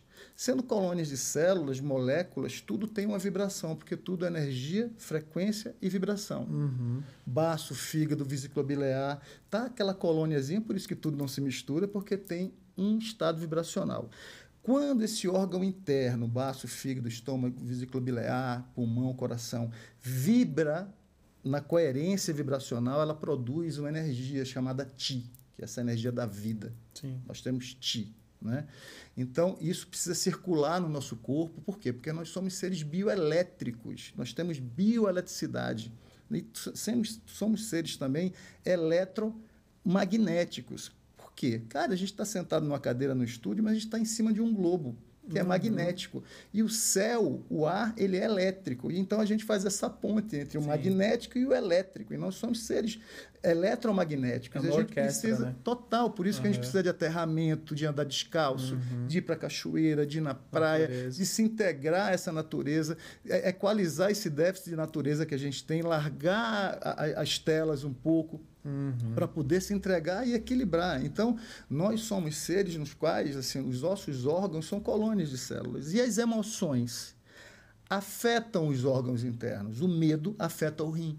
Olha só, tira o rim do estado vibracional dele. A raiva afeta o fígado, tira o fígado do estado vibracional. E o que é que afeta o que é que o medo vai ocasionar, vai proporcionar, né? A nível de patologia, quando esse rim ele está fora do estado vibracional, candidíase e também dispareunia, que é dor durante a penetração, e também vaginismo, que é a contração involuntária do assoalho pélvico do, do canal da vagina. Então, como a genital da mulher, que em sânscrito no Tantra é chamado de Yoni, que tem um nome é maravilhoso, é Portal uhum. Sagrado. Eu ensino aos homens no curso, nos cursos que eu dou. Você não pode entrar no Portal Sagrado de qualquer maneira, você tem que ter o toque mágico, a, a, a palavra mágica para que ele consiga se abrir. E o, esse portal, ele se abre quando ele está irrigado, quando a mulher tem irrigação pélvica, quando a mulher tem, sabe, lubrificação e etc. Então, a Ioni é um microsistema reflexo, todo o corpo está representado ali. Então, tem o um ponto específico do rim. Então, quando você faz uma compressão ali, num ponto específico, uhum. e libera essa respiração diafragmática dela, esse medo, que pode ser o medo da infância, da repressão sexual, por exemplo, que leva ela a ter essas questões psicossomáticas, que levam um déficit energético, um déficit funcional e depois a patologia, ele vai se diluindo então, eu tenho depoimentos, inclusive de mulheres que eu já tratei aqui em São Paulo, que foram para Recife fazer tratamento, que tinham candidias de repetição e que uma sessão foi embora. E é o que mais aparece, é mais frequente. Eu, eu foco o meu trabalho. O uhum. meu Tantra não é aquele Tantra do prazer. Eu, uhum. Nada contra. Eu acho que o prazer cura. O prazer é uma medicina que as pessoas precisam. Uhum. Mas eu foco muito no tratamento das disfunções sexuais. Porque eu não posso admitir que um mundo tão maravilhoso como esse existem mulheres que não têm orgasmo. Existem mulheres que tão, são impedidas de ter orgasmo porque muitas vezes não conseguem colocar um absorvente interno, porque dói porque elas têm ou dispareunia, que é dor na entrada da penetração, ou vaginismo, que é essa contração involuntária do assoalho pélvico do canal da vagina, ou vulvodínia, ou seja, entre outros déficits energéticos que vão gerar essas patologias, essas questões psicossomáticas. Então, quando a mulher chega a mim com uhum. qualquer desses déficits, né, dessas disfunções, eu pergunto se foi no médico para saber se é uma coisa fisiológica, para saber se, se é um nódulo, alguma coisa lá que tem que ser tratado, obviamente, com a medicina. Uhum. Mas 100% dos casos é da cabeça, é da psicossomática cabeça. e tem a ver com esse déficit energético. Então, através da ionia, através da genital, através desse microsistema reflexo que o Tantra taoísta trabalha, né, você vai dissolvendo essas emoções que fazem com que essa mulher tenha esse déficit energético que vai causar justamente essa dispareunia, esse vaginismo, né? essa disfunção sexual. Então, o homem também tem esses microsistemas também no, na genital, mas o da mulher é uma potência incrível. Então, se a pessoa tem uma, uma questão qualquer, vai tratar na orelha, é uma coisa maravilhosa a auriculoacupuntura, uhum. mas quando vai para o tantra taoísta fazer esse tratamento né, através desse toque, dessa compressão diretamente na genital, a potência de comunicação entre esse ponto, via reflexológica, até o órgão, específico que vai lançar ele de volta ao estado vibracional. É como se fosse um, algo que estivesse mexendo assim, largando a poeira, tá entendendo? Se liberando de poeira, se liberando de pensamentos, né? Raiva, medo, angústia e etc. Dissolvendo isso, esse órgão volta à coerência, à frequência vibracional né? Uhum. E a patologia vai embora em uma ou duas sessões. Uhum. Ela consegue ter um orgasmo. Ela não só consegue ter orgasmo, como consegue ter massageadas na, na massagem tântrica glândulas específicas que não conseguem ser alcançadas uhum. devido à patologia, devido à dispareunia, devido à dor. Tem mulheres que antes você vai colocando uma mão, chega a 30 centímetros, ela ah, está doendo. Como é que pode isso? Altamente psicossomático. Mental. Então é todo um processo de liberação diafragmática, de uma respiração taoísta, que eu trabalho com essa respiração taoísta, né, para que ela libere o acesso ao toque e através desse toque específico, com a frequência respiratória específica também, quando desse toque, você vai lançando essa comunicação via reflexológica para o órgão específico, uhum. ele volta ao estado vibracional de coerência e aquele pensamento ruminante que fica na cabeça da gente vai embora. Os pensamentos todos as emoções são todas bem-vindas, a raiva, tudo, mas elas têm que chegar até a gente e depois ser dissipadas. Elas precisam ir embora. Qual é o grande problema da gente? É que isso fica ruminando dentro da gente. A gente não consegue se liberar. Uhum. E isso molda o nosso comportamento. Ou seja, o nosso pensamento, alimentado por essas, por essas emoções, vai moldando o nosso comportamento. Nosso comportamento é moldado pelos nossos pensamentos, que são alimentados por essas emoções. É só isso. E quando elas voltam, elas falam que a vida muda totalmente depois disso. Da, da Com certeza, uma mulher que consegue ter uma vida sexual plena, curativa, uhum. é uma mulher que consegue prosperar, ganhar dinheiro, ser feliz, ser empreendedora, uhum. sabe? Então, assim, a vergonha, o medo, são estados vibracionais dentro de uma escala vibracional das mais baixas que existe.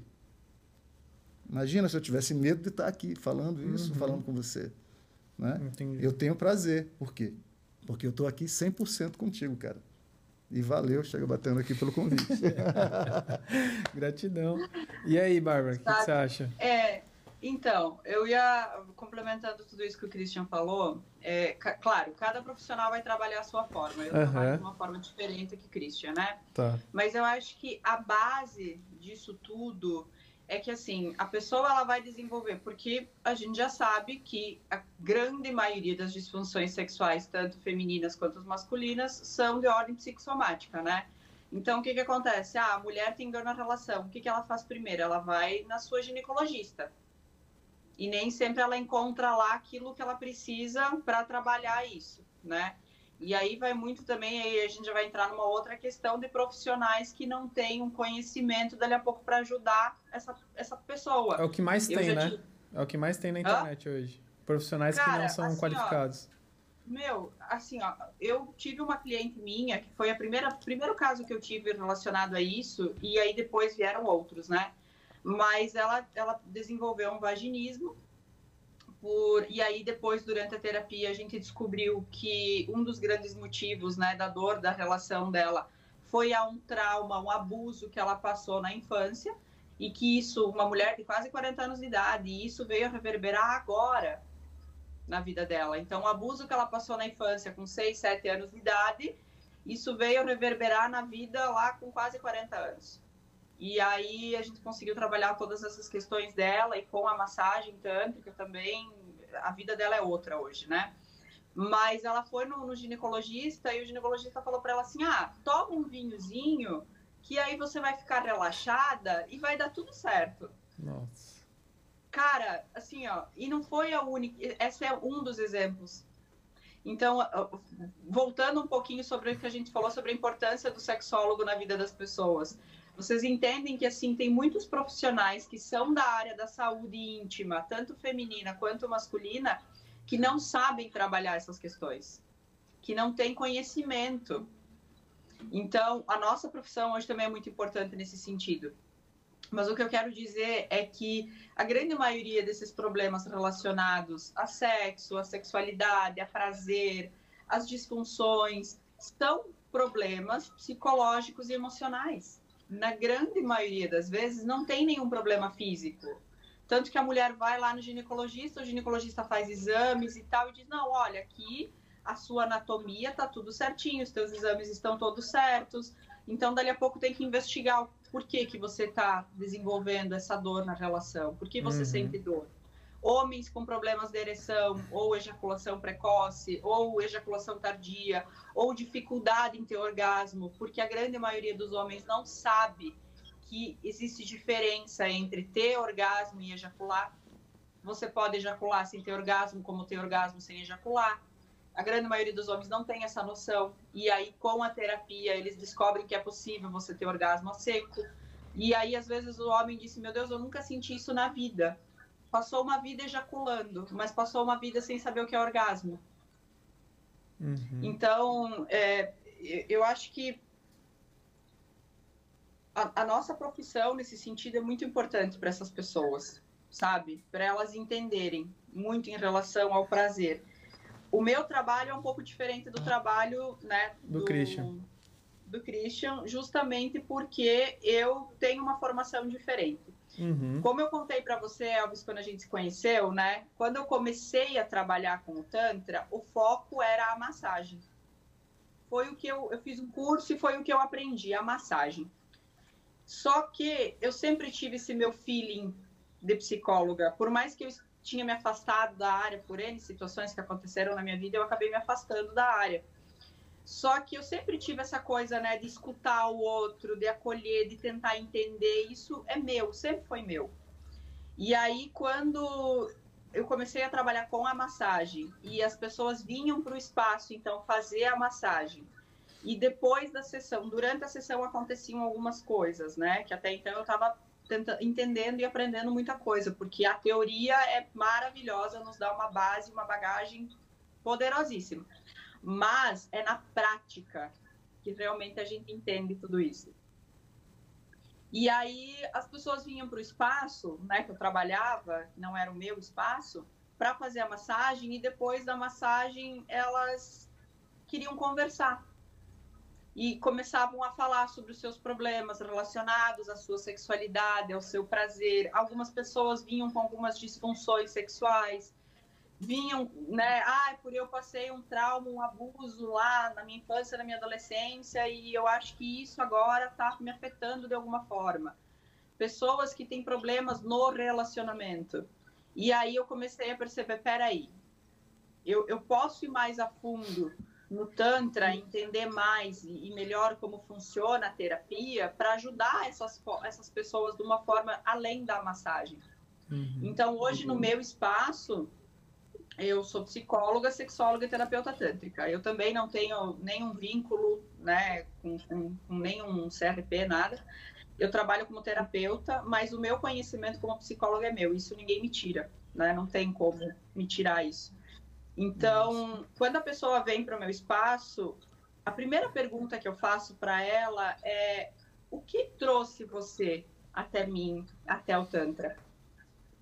E aí, dali por diante, a gente começa a desenrolar todo um processo. Então, tem pessoas que vêm para o Tantra, para terapia, ah, eu vim por curiosidade, eu queria saber como é que é. E aí eu começo a conversar com a pessoa de uma forma muito tranquila, essa pessoa começa a trazer coisas da vida dela que nem ela mesma se dava conta que poderia interferir no seu prazer, na sua sexualidade, no seu relacionamento.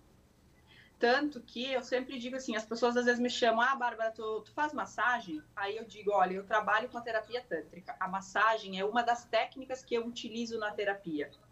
Tanto que tem pessoas que vêm para atendimento que não fazem a massagem logo na primeira ou na segunda sessão. Né? Que, que primeiro se tem um trabalho terapêutico em cima das questões dessa pessoa, e aí depois ela se sente à vontade para fazer a massagem. Uhum. E aí, como o Christian mesmo falou, é uma virada de chave na vida da pessoa em relação à sua sensibilidade corporal, à sua consciência corporal, o seu prazer. E aí o cara, ou o homem, né, que tem um relacionamento, ele diz: Ah, minha mulher não gosta de sexo, para ela não faz diferença se tem sexo ou não. Aí eu olho para esse homem, aí eu, eu, eu, quando o Christian falou, eu me identifiquei com isso porque eu também sou uma, uma profissional um pouco avessa, assim, um pouco fora da curva, no sentido de que eu nunca vou falar para a pessoa aquilo que a pessoa quer ouvir. Eu vou falar o que ela precisa ouvir. Então, às vezes o homem vem para o espaço e diz, ah, minha mulher não gosta de sexo, tal, tal. Aí eu penso, tá, mas como é que é o sexo de vocês? E aí ele começa a falar como é feito o sexo entre o casal. Aí eu digo para ele, eu falei, olha, eu consigo entender a tua mulher. O porquê que ela não consegue, não tem prazer, ou não consegue, ou não quer fazer sexo é porque muito provavelmente essa mulher não sente prazer. Porque o sexo que vocês estão fazendo pode ser prazeroso para você, mas muito provavelmente para ela não é. Mas, ô, ô, Bárbara, uma coisa que eu já ouvi das mulheres, assim, é que, tipo, o sexo começa antes da, da situação ali em si. Sim. É no tratamento, muito. no afeto, que nem você estava falando. Cara, assim, ó, eu sempre digo preliminar para mim não é sexo... Primeiro, primeiro lugar, né? Sexo oral não é preliminar, sexo oral é sexo, né? Preliminar para mim é o bom dia. É o beijo que você dá na sua parceira. E aí, é, pessoas que já têm um relacionamento mais longo, né? Eu tô solteira há seis anos e pouco já. Eu me relacionei com uma pessoa, assim, uma coisa mais, mais leve, mais tranquila agora um pouco tempo. Mas eu tô solteira há seis anos e pouco, mas eu já tive um relacionamento também. Eu sei que muitas vezes a gente acaba caindo na rotina, estresse, é filho, é, é, é, são N fatores. É a, é a vida que nos leva a entrar muitas vezes no automático. Só que preliminar para uma mulher é o bom dia. É eu mandar uma mensagem, dizer, eu, eu, como você tá? Tá tudo bem? Eu tô com saudade de você que vontade de te ver agora e te dar um beijo na boca. É isso que vai instigar a mulher a querer fazer sexo à noite. Aqui no sul, é, a gente tem fogão a lenha. Vocês conhecem fogão a lenha? Não, eu já vi, mas nunca utilizei. Ah, não, utilizei sim. Já fiz uma pizza uma vez no fogão a lenha. Então, fogão a lenha é o quê? O fogão a lenha, você vai lá, coloca a lenha, faz o fogo, e aí é um preparo. Se você não sabe fazer direito, começa a sair fumaça para tudo que é lado e, é, e demora. É, aqui no sul a gente usa muito por causa do frio, no inverno principalmente. Então as pessoas acordam às vezes uma hora antes, tipo assim, acorda 5 horas da manhã já para fazer o fogo, para quando for 6 horas, que o resto da família acorda, o fogão já está quentinho. Então aqui eu uso muito essa analogia: hum. homem é micro-ondas. Dois minutinhos, tá pronto. Mulher é, hoje, é né? fogão a lenha. Uhum. Você precisa preparar bem o fogo para daí você depois poder utilizar esse fogão. Uhum. Entendeu? Então, assim, a mulher, ela demora, sei lá. E isso vai variar muito de mulher para mulher, tá? Mas, assim, uma mulher, ela demora aí no mínimo 15, 20 minutos para estar tá bem excitada, bem lubrificada, para poder ter penetração. E aí que está o erro. Muitas vezes uma mulher, ela desenvolve um, uma, uma disfunção, alguma coisa, justamente pela pressa na hora do sexo. Então, assim, a mulher ela tem que estar tá bem lubrificada, ela tem que estar tá bem excitada para a penetração ser uma coisa legal. Se, sexo é muito além do que uhum. tudo isso. Então, um sexo. Daí, assim, esses dias eu vi um dado né, uhum. na ah. internet, teve uma reportagem, até saiu no G1, né? A média do sexo satisfatório aí é 12 minutos. Eu falei, peraí, como assim 12 minutos? Satisfatório para quem? Para o homem. Se a mulher leva de 15 a 20 minutos no mínimo, muitas vezes para ficar excitada, para estar tá bem lubrificada, para poder se talvez sentir prazer, para talvez chegar a um orgasmo, como é que uma relação satisfatória dura 12 minutos? Peraí, essa conta não tá batendo. Uhum. Porque não tem como. A, a, mulher, o homem, claro, dois, três minutinhos, ele tá pronto, ele já tá excitado. Eu brinco, né? Dois beijinhos no pescoço, meu filho, já tá de pau duro muitas vezes. Tá pronto já. A mulher não, a mulher não é só dois beijinhos no pescoço. É muito mais que isso. Ô, Bárbara, tem uma piada né, que eu já vi na internet que o homem é dois, é, um, um Pai Nosso e uma Ave Maria já acaba a missa. Tem uma piada assim. Miojo! É. A gente não pode generalizar também. É, né? não, mas não é... pode, porque tem homens que funcionam como fogão, é, a lenha. Também. E tem mulheres Exato. que funcionam como micro-ondas, entende? Exato, não dá hum. pra. Isso, exato, assim, ó, a gente não pode generalizar. Só que quando você começa, que nem eu, que estou nessa área já trabalhando com isso há dois anos, né? Só com, com, com a sexualidade, com o Tantra e tal, há dois anos. Sei lá quantas pessoas eu já atendi, nunca parei para fazer a conta também. Mas assim, eu converso muito com as pessoas, com as outras mulheres, e sabe, a gente conversa muito sobre o assunto. Então, na grande maioria das vezes é isso. Por isso que o, o um relacionamento mais longo acaba entrando no automático porque pode cuidar, a pessoa que tem um relacionamento mais longo, se o cara chega em casa no final do dia, pegando na bunda e dando um beijinho, a mulher já assim, e hoje ele tá querendo. Se o cara fosse uma coisa assim que ele fizesse, não vou dizer todos os dias, né? Que nem todo dia todo mundo tá bem para ficar aí, né? Amassando o pão aí. Mas se é uma coisa que a pessoa já faz, né? Hoje dá um beijo na boca, amanhã faz uma brincadeira, tá ali brincando com a pessoa, fazendo um carinho. Então, tu já tá preparando o campo, né? Agora, se tu chega já de sopetão, a é, mulher muitas vezes nem vai querer. exatamente, exatamente. Eu tenho, eu tenho dois cursos que eu faço muito em Recife, uhum. por sinal eles estão online também, que é o Tantra para Homens, né? que é um curso de sexualidade humana na abordagem tântrica, onde os homens aprendem a fazer a massagem tântrica feminina, e o Tantra para Mulheres, também nessa abordagem tântrica, onde elas aprendem a fazer a massagem tântrica. Mas não é só isso.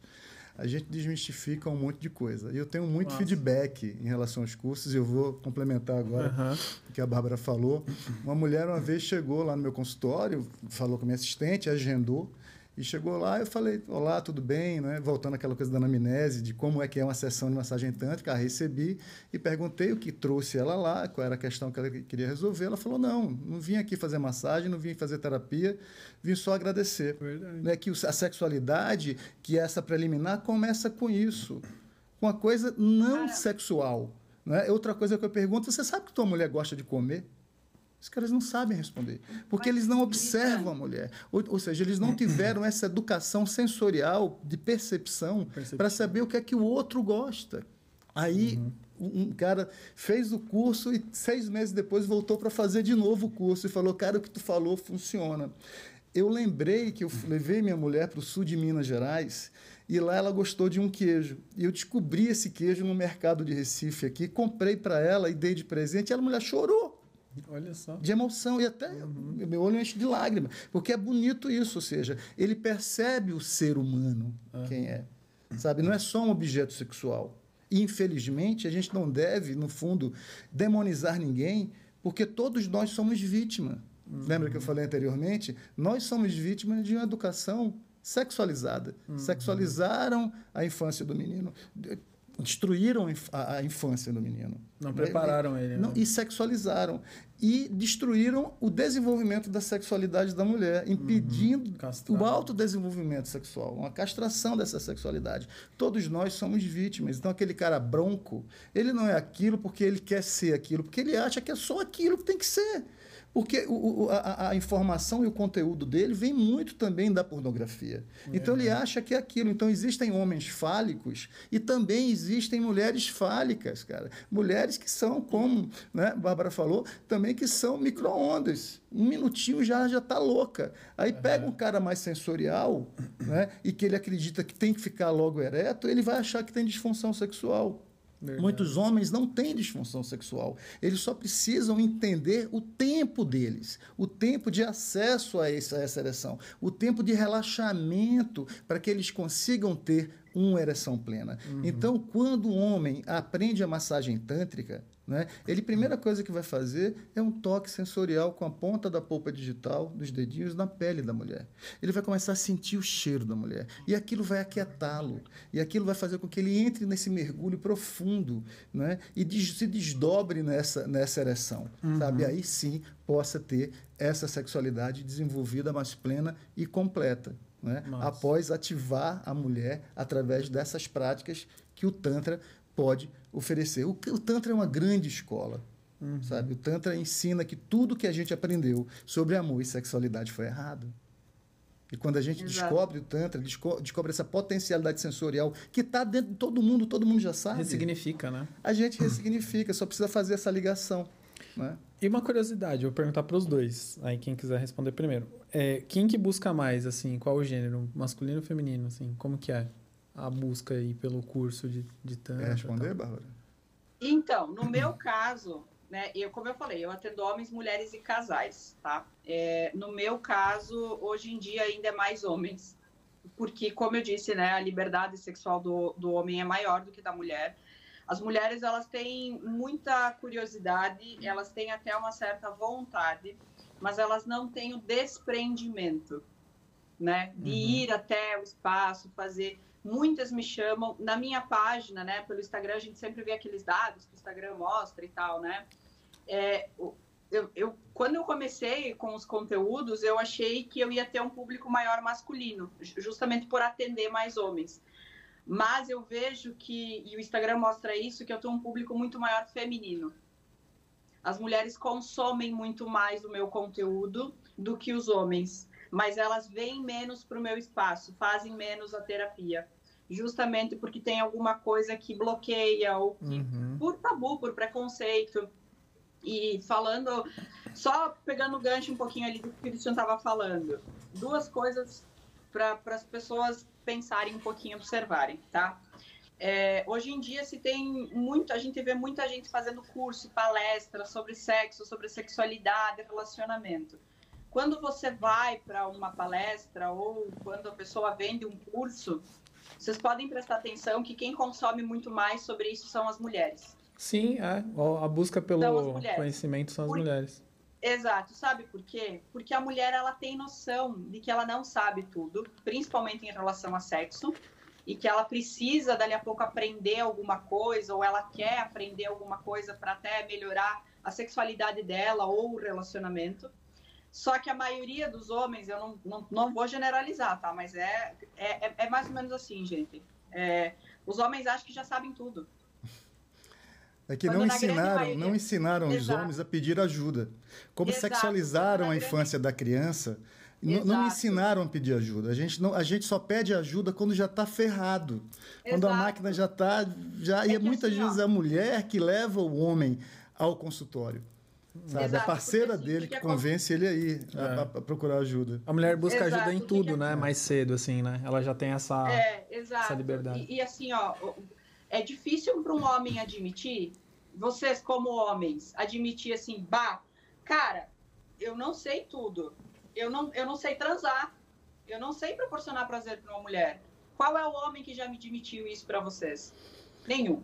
É. E, tem, e, tem, também uma coisa muito interessante. A mulher, geralmente, dentro dessa sociedade, né, do, do, patriarcado e etc e tal, ela delega o conhecimento e o aprendizado Exato. da sexualidade ao homem, ao namorado. E esse cara, muitas vezes, bebeu na fonte da pornografia. Uhum. Então, quer que, quer que as mulheres se comportem como determinada mulher lá de, de um filme pornográfico, tendo aqueles Exato. orgasmos cinematográficos e tal. Então, muita mulher que assiste com parceiro aquilo, quando não tem esse orgasmo, começa a mentir. Uhum. E a mentira gera uma doença corporal, ela começa a sentir dor Exato. e começa a ter disfunção sexual, porque ela está se enganando, ela não está na verdade. Sexo é fluidez, sexo é verdade. Percebe? Então, a importância Presente. dessa reeducação sexual obviamente, a, a, através do Tantra também, eu acho fundamental, imprescindível, para que a gente ajude no processo de cura dessa sociedade tão adoecida. O Christian, é, para então, você eu ia, também. Eu entrar, ah, desculpa. eu entrar justamente nesse ponto, né, de dizer que assim, a mulher ela delega o prazer dela para o homem na grande maioria das vezes, por ela também não conhecer o próprio corpo, o próprio prazer. Só que a única pessoa responsável pelo seu prazer é você mesmo e mais ninguém. Hum ninguém, ninguém vai me, me, dar prazer. Sou eu que preciso saber onde está o meu prazer. E tem uma coisa que eu falo muito também, isso principalmente quando eu atendo casais, né? É, ou quando a pessoa vem com alguma queixa, né, em relação ao seu relacionamento. O, muito provavelmente, se as pessoas conversassem mais sobre sexo e sexualidade, muito provavelmente o meu trabalho não existiria.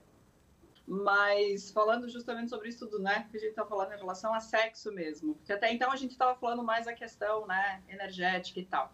Mas o sexo em si, o coito, né, é, é muito. Eu sempre digo assim, sexo não começa aqui, tá? Sexo começa aqui, em primeiro lugar. É aqui que tem que estar tá bem, é aqui que você tem que trabalhar para aqui funcionar direitinho. Se aqui não vai bem, aqui também não vai, não vai funcionar.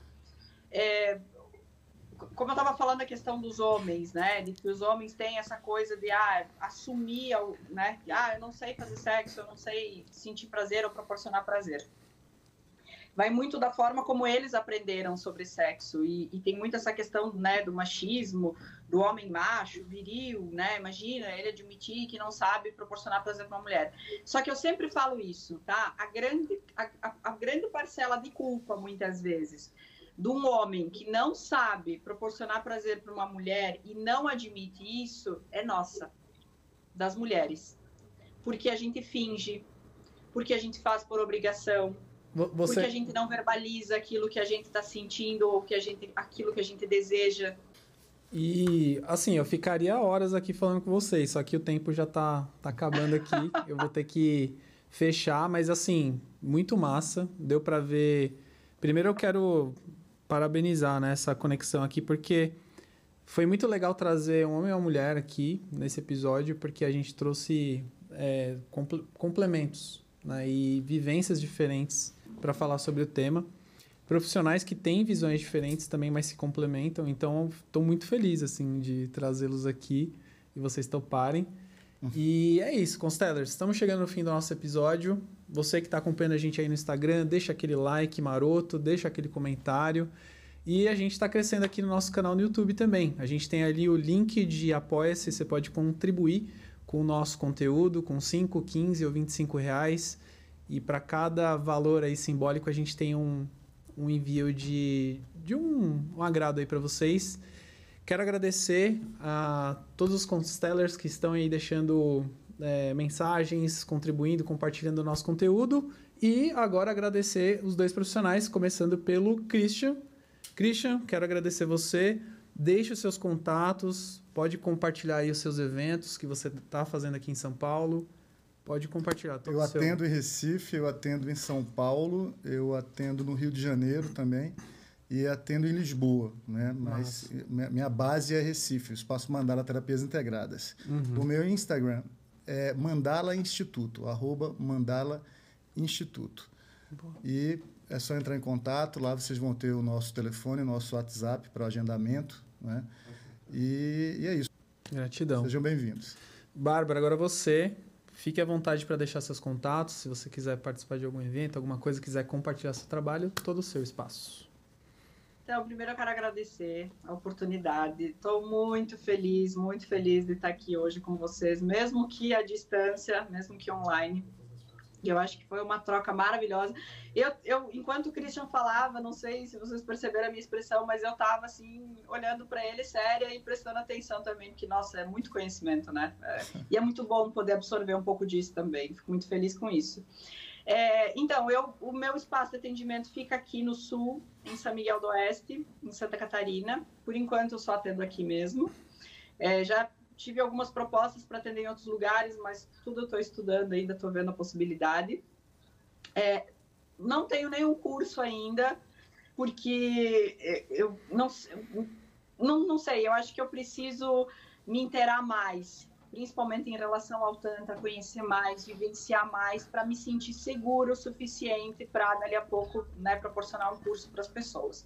Mas eu quero deixar uma dica muito importante aqui, tá? Para os homens e para as mulheres. Homens, vocês que, que querem aprender mais sobre sexo, sobre sexualidade, sobre como proporcionar prazer para a mulher, né, para sua parceira, para o seu parceiro, ou querem sentir mais prazer também, é, consumam é, cursos, façam cursos, consumam é, é, conteúdos na internet, tem muita coisa boa. Na minha página, na página do Christian, tem muito conteúdo bom. Você deixou seu Instagram?